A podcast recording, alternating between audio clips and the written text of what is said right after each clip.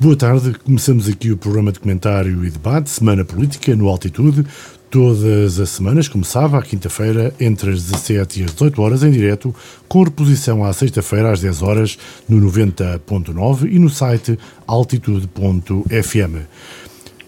Depois de vários meses desagradáveis problemas técnicos têm contribuído para que a nossa emissão nem sempre seja tão agradável quanto gostaríamos e pedimos desculpa aos senhores ouvintes, especialmente aos que nos seguem nas ondas artesianas, porque de facto hoje voltámos a ter esses problemas que estamos a tentar corrigir com o apoio dos nossos técnicos. Neste contexto, damos as boas-vindas a Henrique Monteiro, ex-presidente da distrital do CDS-PP, a Jorge Mendes, do Bloco de Esquerda, e a Carlos Condesso, presidente da Comissão Política Distrital da Guarda do Partido Social Democrata. É precisamente por Carlos Condesso que começamos, como não poderia deixar de ser, porque aquilo que se fala que se fala hoje e por estes dias na Guarda é, nomeadamente, de alguma divisão no seio da família Laranja. O PSD tem o candidato Carlos Chaves Monteiro a presidente da Câmara Municipal da Guarda, mas tem também uma segunda candidatura, ou pelo menos um candidato que até há bem pouco tempo era presidente da Conselhia do PSD da Guarda. Carlos Condesso, é por si que começo. Eh, como vê esta polémica enquanto presidente da Distrital e enquanto comentador neste nosso espaço de debate? Eh, muito boa tarde a todos. Quero, antes de mais, cumprimentar o professor Jorge Mendes, também o Henrique Monteiro, cumprimentar também o Luís Batista Martins e todos os ouvintes uh, da Rádio uh, Altitude. Um, começou uh, por falar do PSD. O PSD é um grande partido nacional, visto que dá candidatos para, para o PSD e para todas as forças políticas, até, até para independentes. é aquilo que se constatou esta semana e que, que já se constatou também no passado. Obviamente, como Presidente da Distrital... por aí, se calhar, à boca pequena, que o PS também ficou à espera para saber se Sérgio Costa poderia ser o candidato do PS. Eh, sabe alguma coisa sobre isso? Quer comentar essa, essa diz que disse? Não, não, não tenho conhecimento, não, não ouvi falar nada. Se, eh, se o PS estava à, espera que Sérgio Costa eh, tomasse uma posição como acabou por tomar, não faço ideia. O, o nosso foco é, é, no PSD, não, não, não noutros partidos. Mas, uh, voltando à, à, à, pergunta que me colocou, obviamente, como Presidente da Distrital, não posso ficar contente com uma situação destas. Uh, se dissesse o contrário, estaria a mentir. É óbvio que uh, esta atitude que Sérgio Costa tomou ao apresentar uma candidatura que diz independente, o facto de sair do partido, tal como anunciou, e também de presidente uh, da Conselhia, portanto, uh, é demonstrativa uh, de uma, no fundo, de, de, uma ambição de pessoal, pessoal pelo poder desmedida. Portanto, aquilo que Sérgio Costa fez foi, acima de tudo, colocar os interesses pessoais acima do próprio partido e até da Guarda. uma pessoa que militou no partido mais de 20 anos, ter o discernimento de uh, apresentar uma candidatura independente à Guarda é um ato reprovável. Eu digo isto porquê? Porque o Sérgio Costa não era um militante qualquer. Sérgio Costa, ao longo dos seus anos, dos anos que militou uh, no PSD e que ainda milita uh, no PSD, portanto, ele teve responsabilidades políticas acrescidas.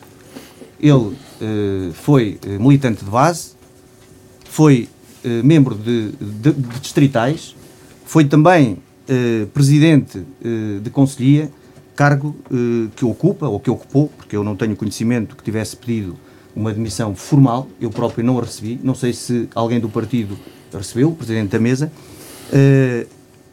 e por isso Sérgio Costa ouvir agora dizer que quer apresentar uma candidatura independente, esta candidatura, na minha maneira de ver, de independente não tem nada. Porque como é que um cidadão, um cidadão que está na política, que sempre esteve no PSD, um dia é do PSD e no dia a seguir já é independente e apresenta-se como independente à guarda. Ora, são situações como estas que uh, atiram para a lama os políticos e a política e ficamos todos manchados, não só no PSD, como todos uh, os quadrantes políticos, porque as pessoas estão fartas destas atitudes por parte uh, dos políticos. Portanto, uh, eu já tive a oportunidade de comentar nesta rádio aquilo que, que me ia na alma. Uh, eu acho que aquilo que Sérgio Costa devia ter feito, sim, era acatar aquilo que foi uma decisão uh, do partido a nível superior. E todos nós sabíamos as regras. As regras para as autárquicas no PSD estavam bem definidas, como sempre estiveram no passado. Os princípios de orientação estratégica estão escritos e foram aprovados em Conselho Nacional. E aquilo que diziam não era que um presidente de conselhia tinha direito a ser uh, candidato à Câmara. Aquilo que diziam era que os presidentes de Câmara, em funções que manifestassem o interesse em continuar e que pudessem, obviamente, que não tivessem na limitação de mandatos, que o seriam. Portanto, isto é óbvio. O Carlos Chaves Monteiro manifestou essa vontade de continuar a ser presidente de Câmara e, e, e candidato nas próximas autárquicas e o partido, uh, a nível nacional, entendeu reconduzi-lo e bem. Mas, uh, antes disso, há um processo que nós quisemos também que, que decorresse. Apesar desta ser uma prerrogativa uh, do presidente do partido, como também estava nos princípios de orientação estratégica, que era que Porto, Lisboa e as capitais de distrito era o presidente do partido IACPN que decidia. Mas mesmo assim, a distrital não deixou de debater a questão da guarda. E aquilo que aconteceu, de uma forma séria, de uma forma transparente, com todas as estruturas, incluindo, incluindo a Guarda, incluindo o presidente da Comissão Política do PSD da Guarda, que foi, numa conversa com o secretário-geral e com membros da Comissão Política Autárquica, foi que a Conselhia tinha que indicar, até meados de dezembro, um nome, que depois enviaria para a Comissão Política eh, Nacional e que dava conhecimento à Comissão Política Distrital. A Comissão Política Conselhia indicou um nome do próprio Sérgio Costa para a Comissão Política Nacional e deu conhecimento. Obviamente que nós, na Distrital, como políticos responsáveis, cumprimos à regra aquilo que dizem os estatutos e aquilo que dizem os princípios de orientação estratégica, que foi colocar à votação a vontade de o Presidente da Câmara ser reconduzido uh, para, uh, neste caso, para ser, uh, neste caso, reconduzido, não porque ele não tinha sido candidato, que, de, portanto, neste caso, uh, a vontade de ser candidato. E na reunião da Comissão Política Permanente, eu lembro aqui que, que é constituída por pessoas de todo o distrito, foi aprovado o nome de Carlos Chaves Monteiro por unanimidade. Na Comissão Política Distrital alargada, só houve um voto contra. Foi o voto do próprio Sérgio Costa. A Comissão Política Distrital alargada o quê? É, é, é a Comissão Política Permanente, o núcleo duro, com todos os presidentes das conselhias do distrito. Portanto, as demais pessoas envolvidas acharam por bem que fosse Chaves Monteiro, excetuando Sérgio Costa, que votou sozinho eh, na sua próprio, no seu próprio nome. Há, há, duas questões que não posso deixar de lhe fazer, e já vamos ao debate com os demais eh, tertuliantes. Eh, como é que vai ficar a Conselhia? Vai ser o, o, o vazio? Vai haver uma comissão de gestão? Eh, o que é que está previsto nos estatutos? Uh, Luís, eu quero aqui dizer que eu não tenho conhecimento formal de nenhum pedido, nem do Presidente, nem de restantes membros da Conselhia. Eu, enquanto Presidente da Distrital... Ainda não há pedido de missão formal? A mim, não, a mim ninguém me pediu. Então, neste momento, o Presidente, o presidente da, Mesa, ou presidente, ou Presidente da Mesa uh, da Assembleia de Secção do PSD da Guarda, falei com ele há pouco tempo, ainda não tinha recebido nada oficial. Aquilo que nós temos conhecimento, é através da imprensa, que uh, o, o, o, militante e presidente da Conselhia uh, queria sair do partido. Nós, nós no noticiário desde 18 vamos ter nomeadamente um dos dirigentes da Comissão Política e Conselhia uh, que disse que a Comissão Política e Conselhia tem conhecimento pela comunicação social que já se demitiu por unanimidade, mas que ele próprio, ainda, e vamos ter isso às 18 horas, ele próprio, estou a falar neste caso de um vice-presidente Pedro Nobre, que nos reconhece que ainda não se, não se demitiu, que não sabe quem é que se demitiu, porque formalmente ainda não fez qualquer pedido de demissão, nem ele nem os demais. É assim? A Comissão Política Distrital ainda não chegou. Ficamos então a aguardar. Henrique Monteiro, como é que vês esta situação? É, um bocado constrangedora, porventura, para o PSD neste momento, mas que de certa forma já se previa. Uh, boa tarde, Luís Batista, cumprimento Carlos Condesso, Jorge Mendes e o auditório da Rádio Altitude. Uh, Bom, isto é um problema interno do, do, do PSD, eh, que se vinha talvez falando há algum tempo e que teve agora o, epílogo eh, com esta decisão. É, é, verdade que quem está dentro das organizações eh, tem que respeitar e tem que conhecer aquilo que são, no fundo, as regras dessa organização. É isso eh, que nos eh, faz eh, pertencer, no fundo, a, essa, a esse ecossistema e nos permite identificar com essa mesma organização. Nós sabemos que o furar regras, infelizmente, faz parte um pouco do dia a dia eh, não só nos partidos políticos, mas noutro tipo de, de organizações. Eh, e acontecem não apenas ao nível das bases, mas muitas vezes ao nível dos, dos órgãos superiores.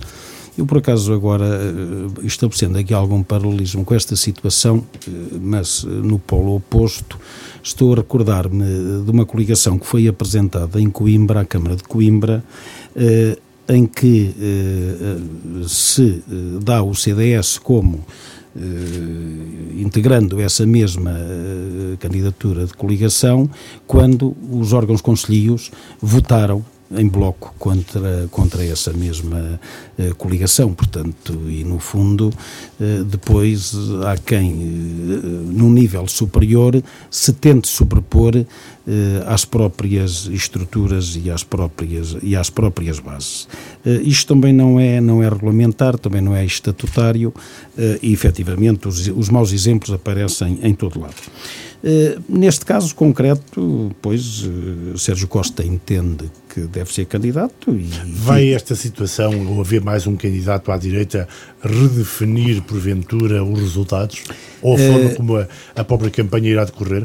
Uh, aquilo que está aqui a passar é que o PSD corre o risco de depositar o poder autárquico no Conselho da Guarda no colo do Partido Socialista sem o Partido Socialista fazer nada para o merecer. Uh, aliás, uh, eu tenho algum receio daquilo que é o retorno do velho Partido Socialista à liderança política do, do partido na, na, Guarda, eh, depois de afastarem todos, todos aqueles jovens promissores que emergiram em determinado momento, nomeadamente. Então acha que o Luís Couto representa o velho PS? É isso que Eu não dizer? estou a dizer que o Luís Couto representa o velho PS. Aliás, eu nunca vi Luís Couto muito envolvido em lides partidárias. Aliás, eh, sou amigo pessoal do, do Luís Couto, pessoa que respeito Uh, dessa forma, não conheço o pensamento político, porque efetivamente nunca percebi que ele tivesse grande intervenção política. Agora, aquilo que me assusta é que por trás dele está o velho PS o velho PS, o PS que fechou o Hotel Turismo, uh, o PS que deixou as finanças uh, da autarquia num estado miserável, quase à beira da, insolvência, se isto se pode dizer, em relação a uma autarquia, uh, e que só não fechou o resto do Conselho porque não lhe foi dado tempo para isso. Uh, e é um PS que tem muitas contas para ajustar com a Guarda, tem muitas contas para prestar à Guarda e ainda não as prestou.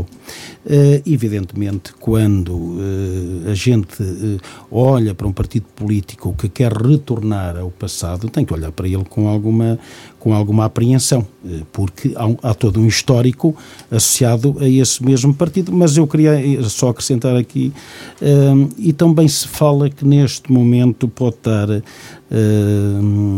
em curso, em negociação, uma eventual uh, geringonça autárquica aqui para o, para o Conselho da Guarda entre os partidos de extrema esquerda e o Partido Socialista. Uh, Fala-se com alguma insistência, aliás, uh, também se para quem estivesse mais atento podia perceber que realmente determinadas posições eh, do, do, deputado na Assembleia Municipal do, do, do, Bloco de Esquerda, a partir de um certo momento, começaram a ser eh, de alguma consonância também com as posições do Partido Socialista. Isto pode não, não indicar nada, mas pode também indicar vamos muita já, coisa. Vamos já perceber Portanto, isso são, com, são, com Jorge Mendes. São leituras que se podem fazer, não é? Vamos já perceber isso com Jorge Mendes, que, que é o coordenador precisamente do Bloco de Esquerda, se bem que, em primeiro lugar, eh, gostava de ouvir uh, se é que tem alguma nota a, a apresentar em relação ao final da novela, que foi a divergência entre o PSD e, e, e o Sérgio Costa. Muito boa tarde, cumprimento, portanto, o, o Carlos Conteço, cumprimento também o Rico Monteiro e, obviamente, o Luís Batista Martins e todos os ouvintes da Rádio Altitude. E uh, relativamente uh, ao desfecho da novela, eu diria que, como diria o João Pinto, o grande, o grande capitão do Futebol Clube Porto, prognóstico só no fim do jogo, não é?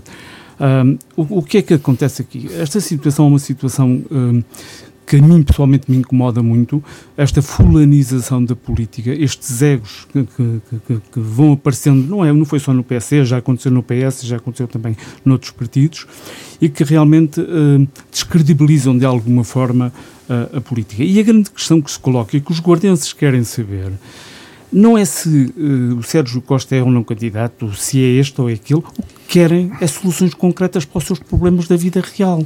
E isto é que terá que ser discutido, que é o que é que se pensa sobre o ordenamento uh, urbano e rural, sobre o IMI, sobre uh, a, a, a, água que, que, nós temos e que pagamos caríssimo, sobre a saúde, sobre a educação, sobre os transportes. É isto que os guardiões vão querer saber.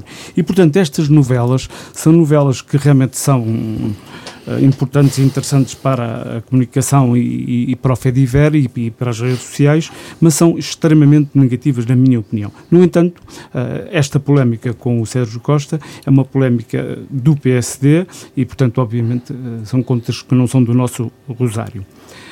Depois, segunda nota sobre isto, a questão das consequências que isto pode ter. O Luís Batista Martins falou na questão da direita, se isto haveria ou não aqui alguma consequência uh, para, uh, no ato eleitoral. Eu, sinceramente, eu penso que vai haver consequências a nível da direita. Não tenho a mínima dúvida nessa matéria, que é, se a candidatura de Sérgio Costa for eventualmente uma candidatura com, com alguma força, vai, obviamente, retirar votos ao PSD e ao CDS, um CDS que está praticamente desaparecido de combate, e só tem uma consequência que pode ser boa, na minha opinião, é evitar votos na extrema-direita, num partido da, da, direita não democrática que é o Chega.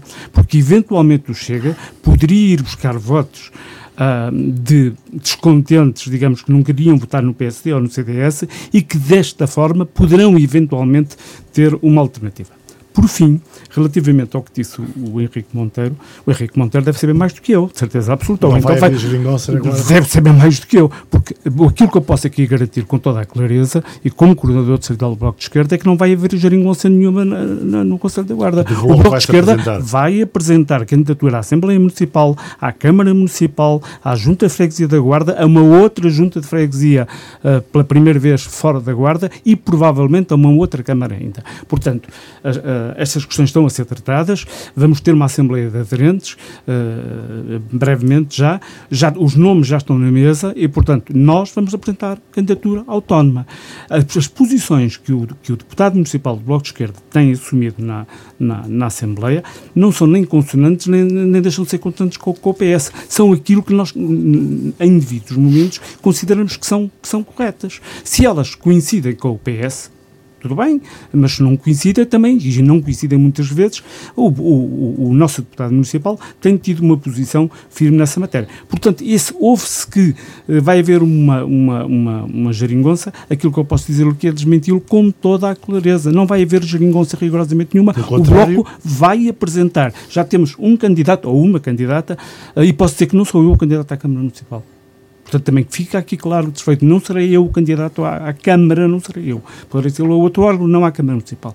Vamos ter candidato ou candidata, vamos ter um candidato ou uma candidata à Junta Freguesia, vamos ter um candidato ou uma junta à Junta Freguesia e à Assembleia Municipal. É, portanto, uh, mais seja, claro do que isto, uh, Jorge não, não podíamos ser. Não, só um pormenor. Uh, o Bloco vai apresentar candidatura própria à Câmara Municipal da Guarda, à Assembleia, à Assembleia Municipal, Municipal da, Guarda, Guarda, à Junta de Freguesia da Guarda e a uma outra Junta de Freguesia do Conselho da Guarda. E ainda, se bem percebi, vai provavelmente também numa outra Câmara do Distrito. Poderá haver, há, há, neste momento alguma possibilidade de podermos eventualmente concorrer à Câmara de Ceia. Não está ainda Câmara de Ceia. decidida, mas poderá haver essa possibilidade. Há, há uma forte possibilidade disso Portanto, o Bloco não só rejeita qualquer Sim, ideia claramente. de, de Aliás, aliás deixe só dizer uma coisa, é que uh, nem o poderíamos fazer por uma razão muito simples, é que o Bloco decidiu a nível da sua mesa nacional, e já agora depois eu depois pedi só um segundo, segundo sobre isso, sobre a mesa nacional decidiu que o, o, o, o Bloco iria apresentar-se em, em, em, nas diversas eleições e quando não se apresentasse, não, nunca haveria coligações e muito menos com a direita e com o PS. Isto está claro na mesa nacional. Portanto, nem, nem sequer o poderíamos fazer sem autorização da própria mesa nacional.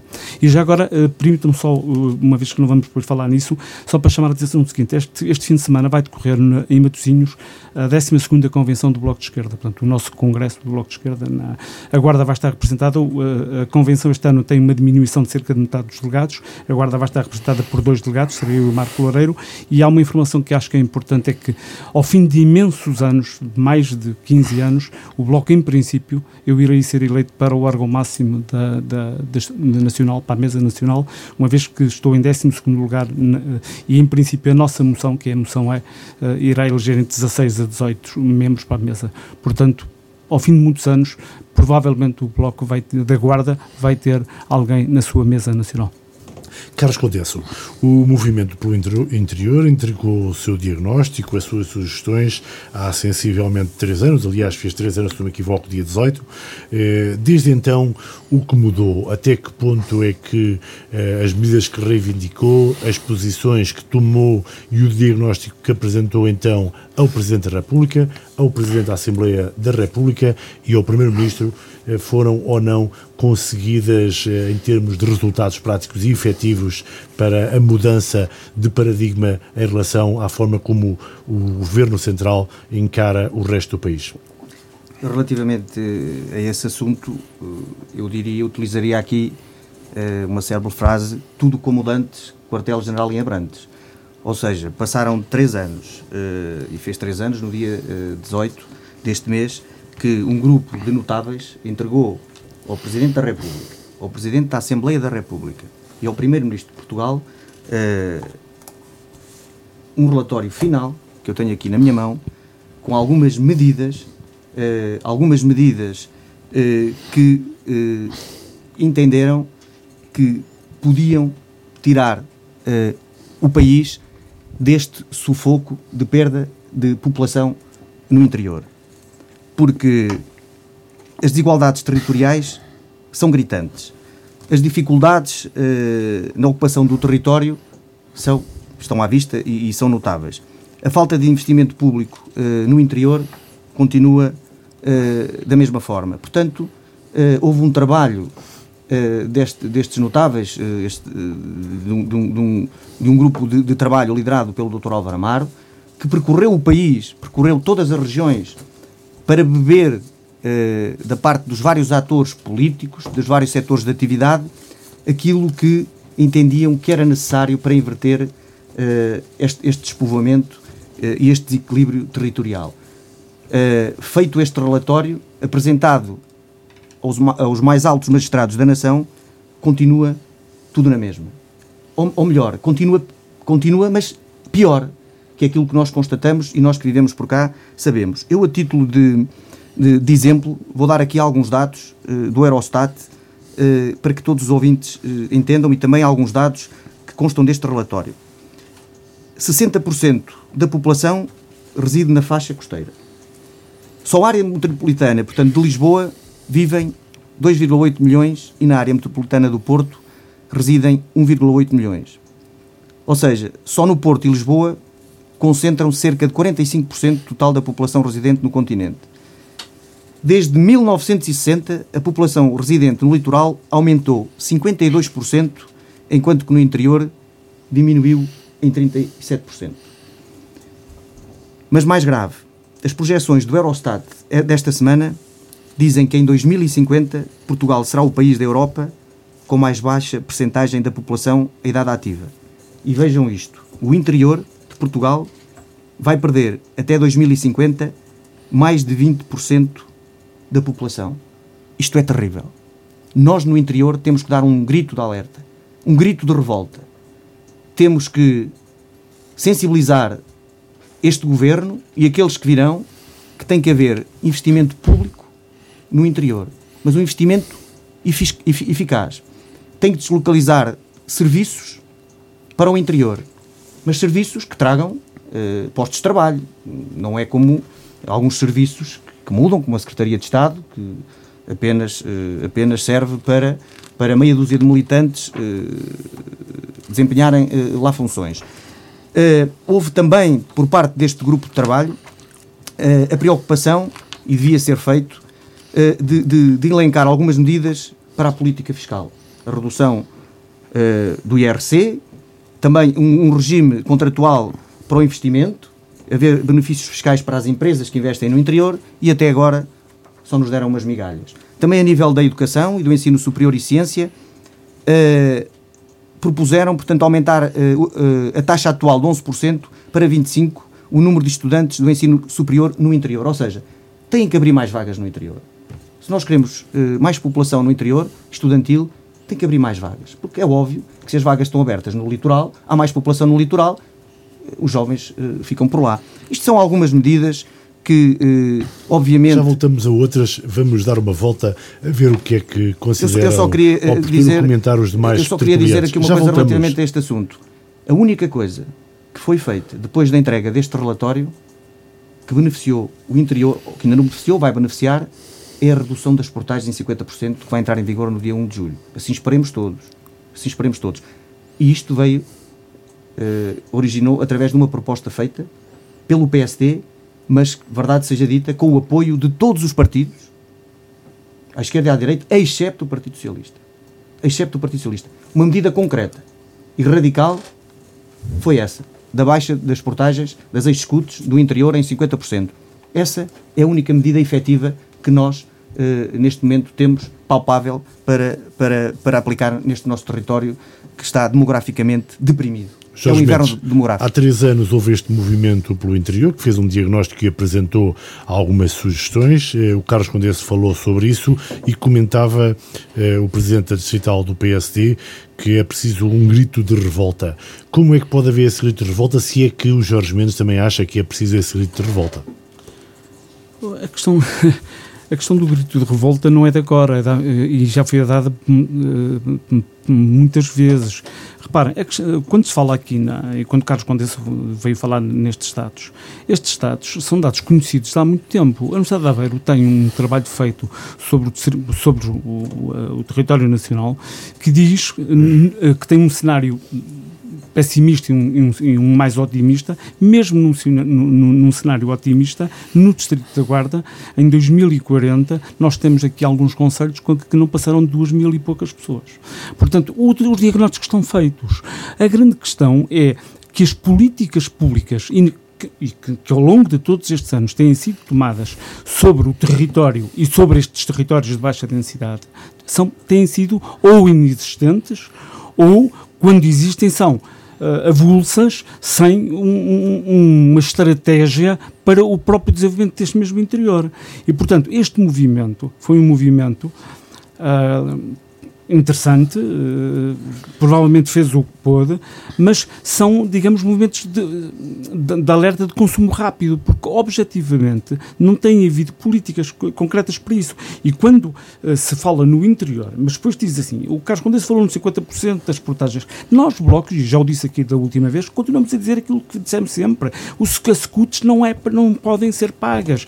Como é que se quer desenvolver todo um território como o nosso, se uma empresa que se quer aqui erradicar pensa nesses custos todos. Os 50% são custos, independentemente de tudo. Portanto, há aqui. É, foi aquilo que conseguimos e o governo do Partido Socialista sei, nem isso queria. Eu sei, eu sabe. sei, eu sei que foi conseguido. Eu próprio tive o cuidado de, de, falar no dia anterior a, a, essa votação com a Catarina Martins para alertar na, a, a, importância que, apesar de tudo, havia em, em aprovar essa, essa medida, mas não tem havido políticas públicas uh, concertadas e estratégicas. Quando se diz, por exemplo, a questão das vagas para o interior, que, que interessa abrir 30 vagas no Politécnico da Guarda ou na UBI, em algumas áreas, se no interior, elas também, se no, no litoral elas também abrirem. Porque esse é que é o grande problema. Se a Universidade de Aveiro tem 80, repara, a Universidade de Aveiro tem, por exemplo, 60 vagas na, na, na educação básica e nós temos 20. Eles enchem 60 e nós não temos, e temos um ou dois aqui. E na Covilhã, etc. Portanto, aqui a questão é mais complicada. Se se mantiver uma Como é abertura de vagas, isso? não é? Diga. Como é que se pode mudar? Ou seja, das duas uma, ou uh, se faria, uh, porque nós podemos fazer isto por, por um, por tentativas e erros também, que era, ou se fazia, por exemplo, uma opção em que num certo ano se diminuíam objetivamente vagas em algumas áreas na, na, na, no, no, litoral e se, e se, abriam essas vagas para o interior e ver se isso iria resultar ou não iria resultar, porque nós temos que fazer, temos que saber se isso, se isso como funciona. É que, como é que se consegue convencer um governo no, no terreiro do passo? não se consegue convencer. Esse tem sido o grande problema. É que, é porque isto prende-se com uma outra questão. É que que, que, que aqui não foi discutida, este problema do interior prende-se com a regionalização. E o problema da regionalização é um problema que voltou a não estar na ordem do dia. O Bloco foi sempre um partido, como sabem, que defendeu a regionalização. Continuamos a defendê-la, porque esse é outro grande problema.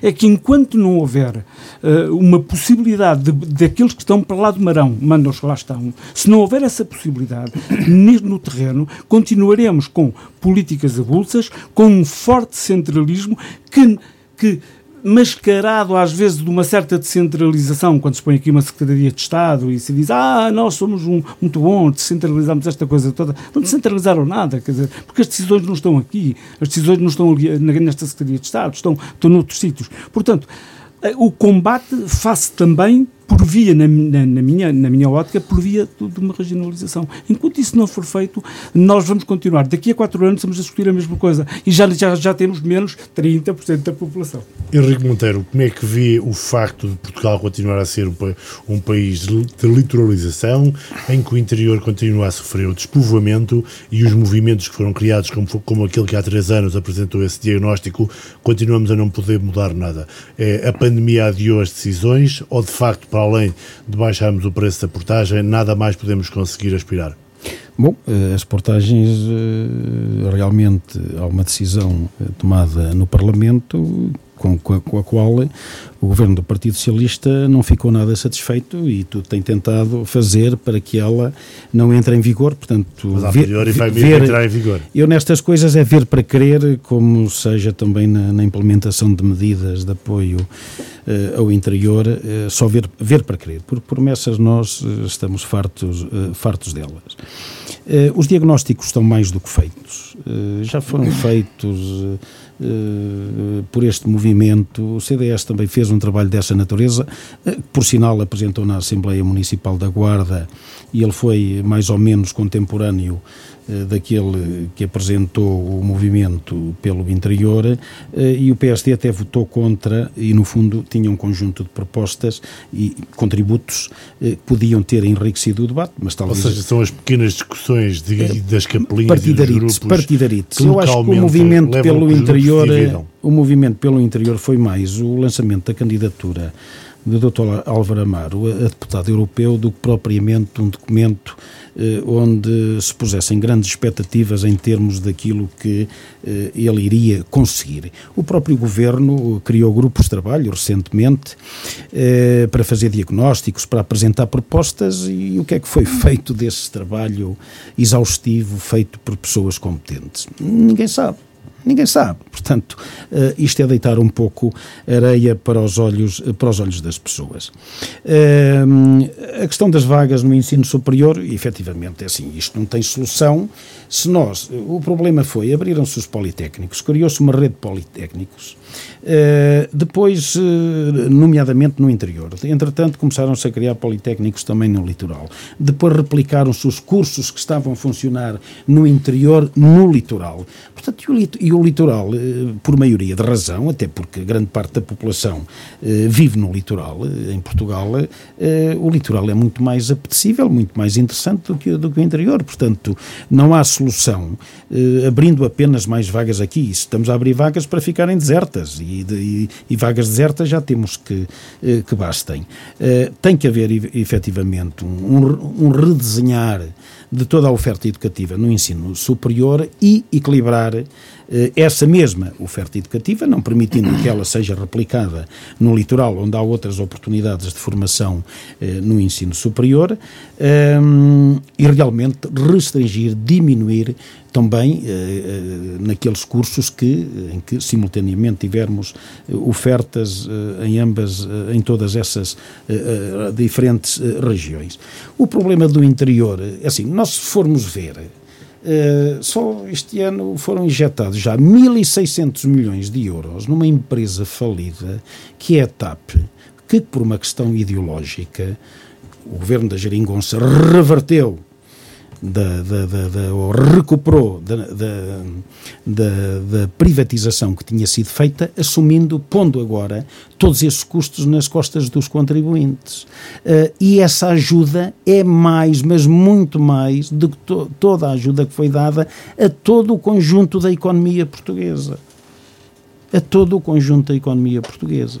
E o problema Mas quais são as medidas que acha que, o problema do que interior possíveis de, de, executar e conseguir que as pessoas ficassem porque tinham um bom emprego cá? Passa pelo investimento público, passa por reestruturarmos a nossa economia? Muito sinceramente, eu não acredito na regionalização.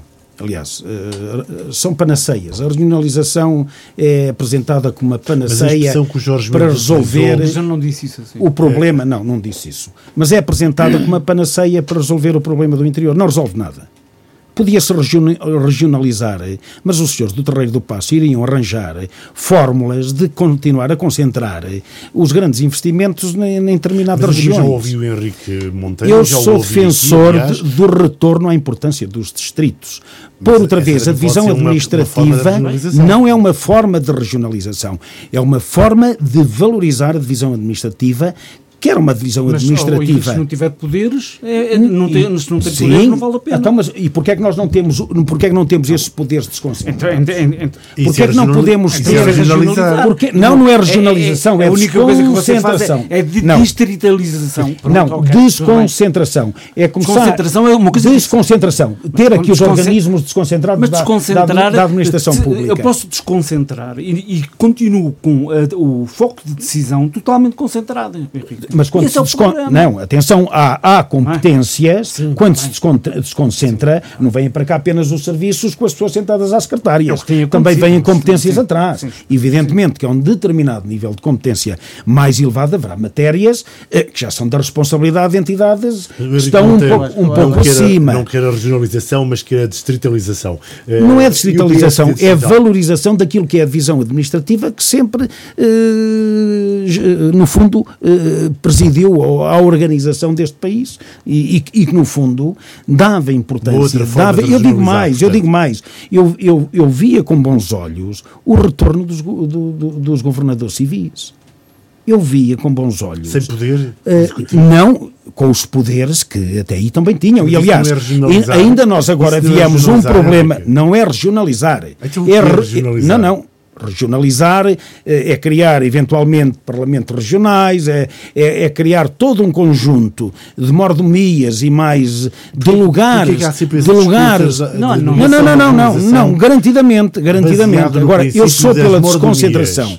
Do por, criar taxas, porque efetivamente. Quando, na verdade, os taxas estão aí e as mordomias estão aí. Eu sei que estão, que sei, mas não queremos mais que o, porque o país, o país não aguenta mais. E, e nós vimos a confusão que se gerou com eh, as decisões que foram tomadas em relação a, aos festejos eh, do, do, da vitória do, do, Sporting no campeonato, que provavelmente, se as competências que hoje estão centradas na Câmara, nomeadamente autorizar aquelas, eh, aquelas festividades, estivessem, e, e parece que até os, os meios até se perderam, portanto aquilo já é uma coisa tão grande, tão grande, a Câmara já tem tantas competências que até já se perdem os meios, só se perderam foi alguns. Uh, agora, uh, se isso se estivesse, se estivesse uma outra entidade, se calhar Lisboa não seria o, o melhor, não, não é o melhor, o melhor exemplo, exemplo não, não é. em termos da importância daquilo que é um governo civil.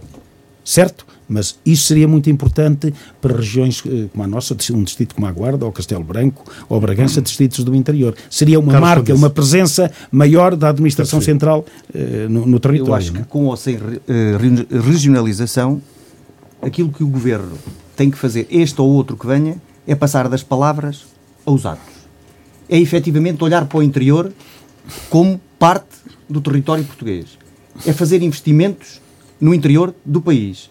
É incentivar as famílias e os funcionários públicos a virem para o interior, dando-lhe benefícios fiscais e dando-lhe qualidade eh, de vida, eh, majorando-lhe os seus salários. E são exemplos que podem ser feitos. E hoje, e hoje há outras formas. E, e a pandemia trouxe-nos aqui outras formas de trazer gente ao território. O teletrabalho.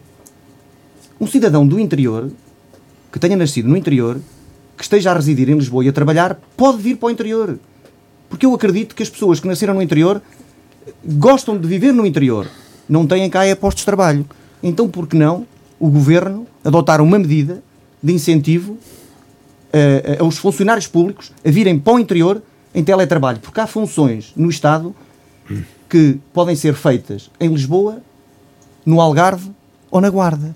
E tem que se arranjar incentivos. Enquanto, com ou sem regionalização, tem que haver vontade política. Então, é Se não houver vontade política, Luís, continuamos a andar mais 20, 30, 40, 50 anos na mesma. E andar para trás, sempre e andar para trás. O que é que tem falhado? Já foram, como aqui já ficou bem dito, eh, antes e depois, inclusive, deste movimento pelo interior, já houve várias eh, dinâmicas de reivindicação. O que é que tem falhado para conseguirmos reorganizar o país? É coragem política.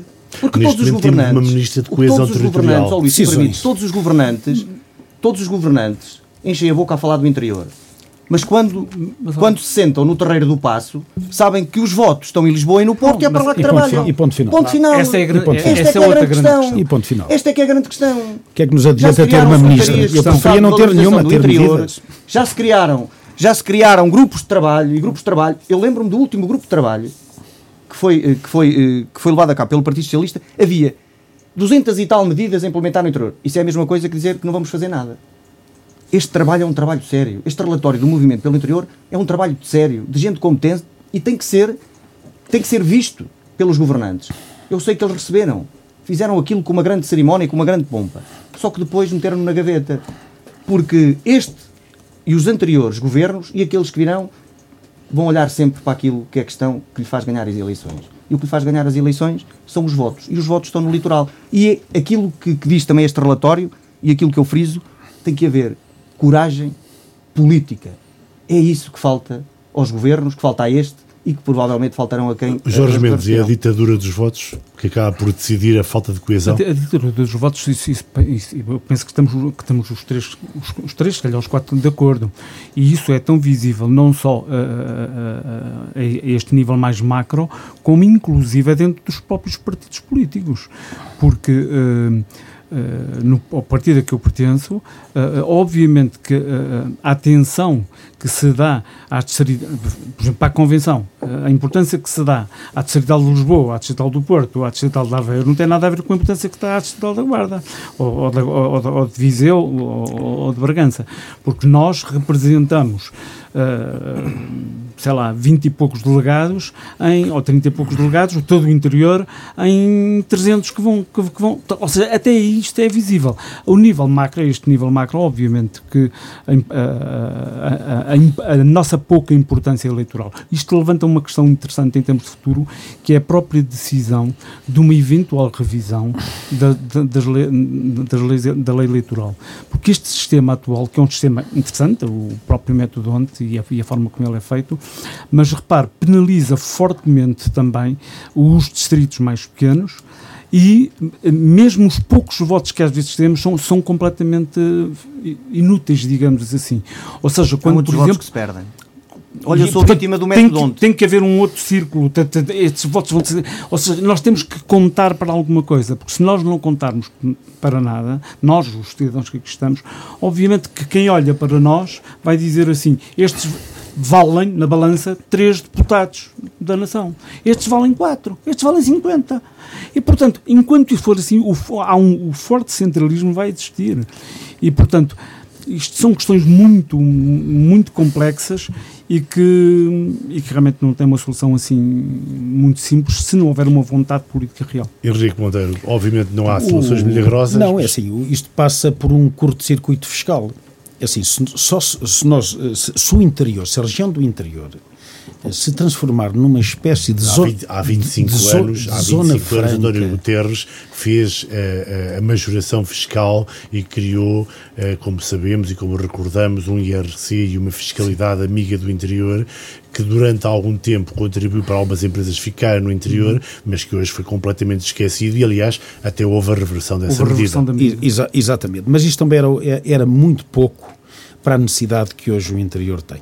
Uh, tem que haver que isso, é isso? exatamente isto tem que ser uh, o interior do, o interior de Portugal o interior de Portugal nós só conseguimos reverter uh, este êxodo este esvaziamento, e aliás, este esvaziamento eh, debilita as instituições do interior, eh, a saúde, a educação, mas também cria problemas graves na gestão desse, dessas mesmas instituições e desses mesmos setores no litoral, por, por superlotação, não é? Portanto, só se o interior for transformado na região da Europa onde for mais favorável o investimento, é que nós conseguimos realmente reverter o processo, o processo de esvaziamento. De outra forma, uh, isto é totalmente impossível, claro. É assim, se me perguntarem onde é que eu preferia viver, claramente que eu prefiro viver no interior. Tenho aqui maior qualidade de vida, mas eu tenho trabalho. Há quem não tenha. e o cerne da questão está agora vou-me virar mais para si, uh, voltando à política, qual é que é a estratégia do CDS para as próximas eleições autárquicas? A estratégia do, do, do CDS está, está, definida, há processos que, que, estão mais adiantados, outros, outros nem, nem tanto. Falando. O CDS do, vai ter candidatura própria à Câmara da, da, Guarda? Isso é uma decisão que a Comissão Política Conselhia está, está a trabalhar e provavelmente uh, irá nesse sentido. Como sabe, e porque é amigo pessoal de Adolfo Mesquita Nunes, na Covilhã houve uh, uma extrapolação uh, de homofobia que surpreendeu muita gente. Uh, houve mesmo folhetos com as fotografias do Adolfo Mesquita Nunes e, e, a falar da sua sexualidade. Como reage a esta, a esta situação, nomeadamente na Covilhã, aproveitado na aliança que o CDS fez com o PSD de Pedro Farromba? Uh, eu, por acaso, trazia isso como nota uh, aqui. Eu uh, pronto. é assim, isto é um ataque do mais vil, do mais baixo que se pode fazer a alguém. só que Adolfo Mesquita Nunes é um homem de direita. mas parece-me que, efetivamente, para alguns setores da nossa sociedade, eh, e nomeadamente políticos, eh, as pessoas de direita não têm os mesmos direitos que têm as pessoas de esquerda. Acha que é uma questão de direito? Fosse isto, fosse isto, fosse esta questão, tivesse passado esta questão com alguém de esquerda ou de extrema esquerda, o ruído seria ensurdecedor. um levantamento popular. Eh, o ruído seria ensurdecedor. E eu, e eu vi a nota que o, que o interior eh, colocou na, na, edição, na edição desta semana, uh, sinalizando realmente esse, esse vergonhoso ataque.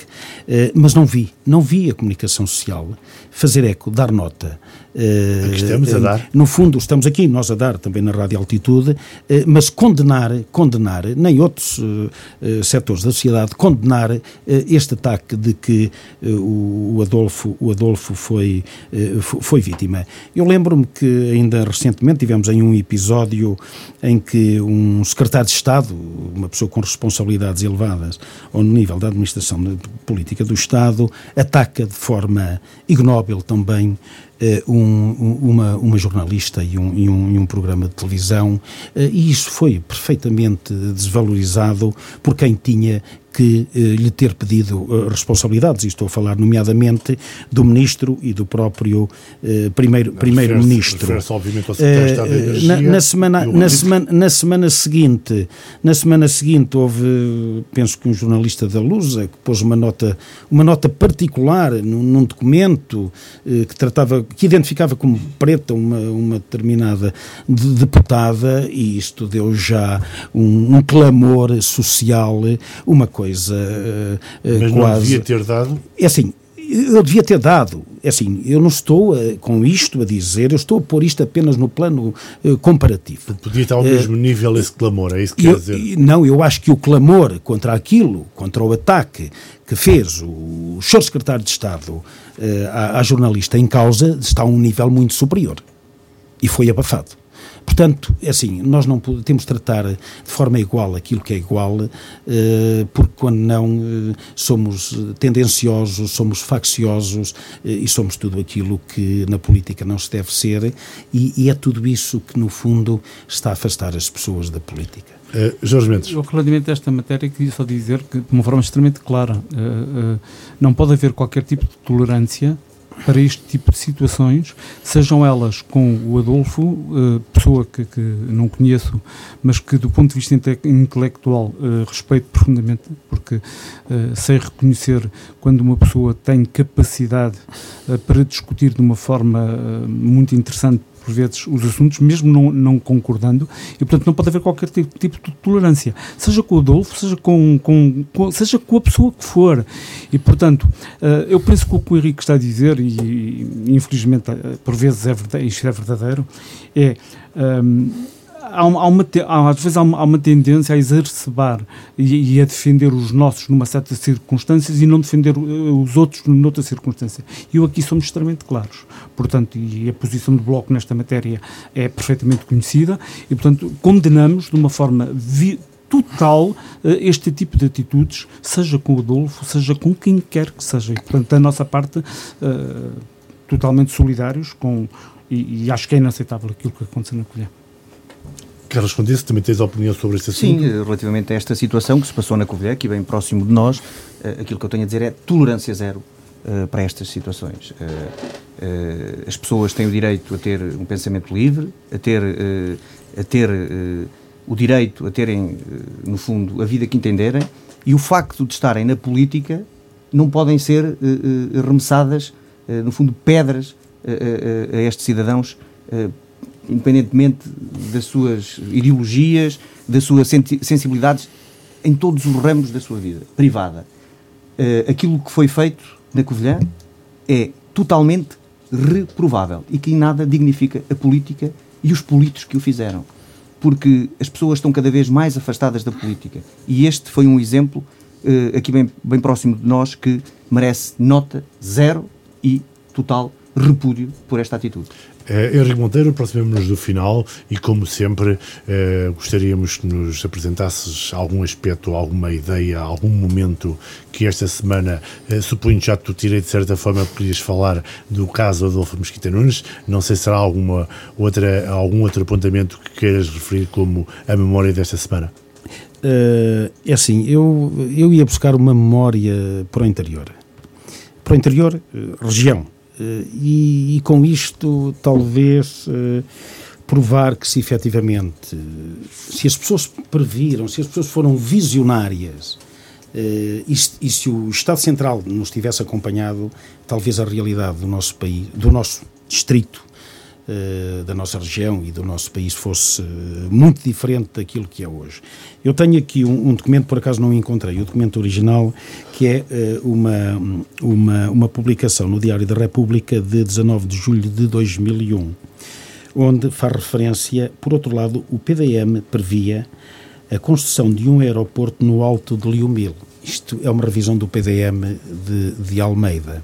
E o visionário foi um homem que se, que se chamava António José de Souza Júnior e que foi presidente da Câmara de Almeida um pelo amigo. CDS durante muitos mandatos e que teve a visão, a visão de reservar uma, uma, uma, parcela muito grande uh, do Alto Liumil, com todas as condições que essa uh, e configuração geográfica que, ela, que, que, essa zona tem, para um aeroporto. Tivéssemos nós hoje aqui, não precisávamos cá nenhum aeroporto internacional, mas tivéssemos nós aqui um aeroporto eh, regional para aeronaves de média dimensão e talvez a nossa realidade não fosse hoje aquilo que é e nos tivéssemos hoje, andássemos hoje aqui todos os dias a bater à porta de, de, do governo e, do, e de governos que, deste e de outros e de governos que não nos ouvem. Portanto, uh, o problema não é de hoje, o problema é já muito antigo e não foi por falta falta de visão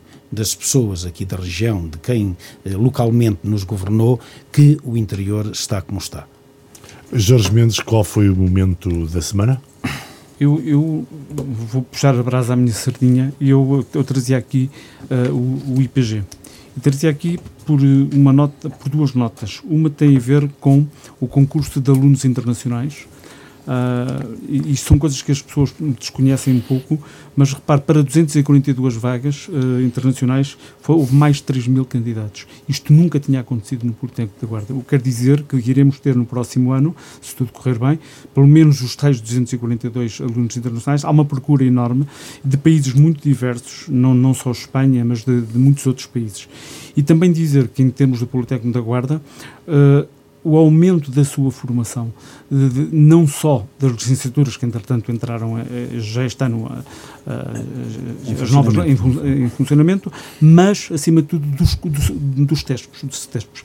Foram uh, aprovados mais quatro CETESPs, uh, os cursos uh, superiores curtos, foram aprovados mais quatro, dois da três da tecnologia e um para, para a Secretaria de Educação com a Saúde, e eu penso que este aumento da, da, da, da oferta formativa tem trazido para a instituição muito mais alunos.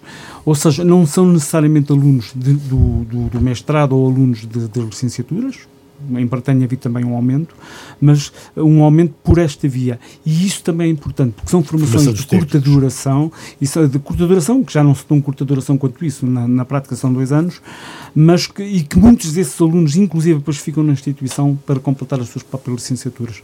E, portanto, eu queria chamar a atenção que o Politécnico da Guarda é uma das âncoras desta cidade e deste Conselho.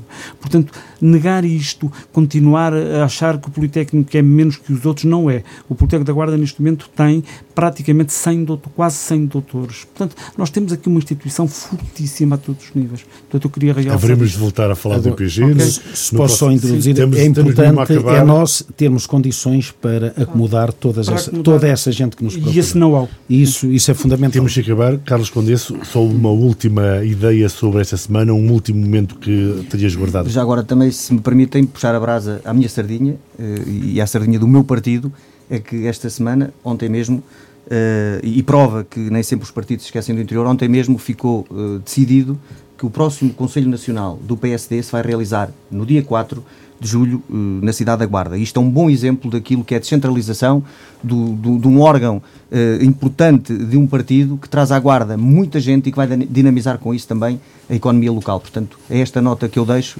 puxando a brasa à minha sardinha. Terminamos aqui esta semana política. Agradecemos a Henrique Monteiro, Jorge Mendes e Carlos Condesso. Continuação de um bom dia.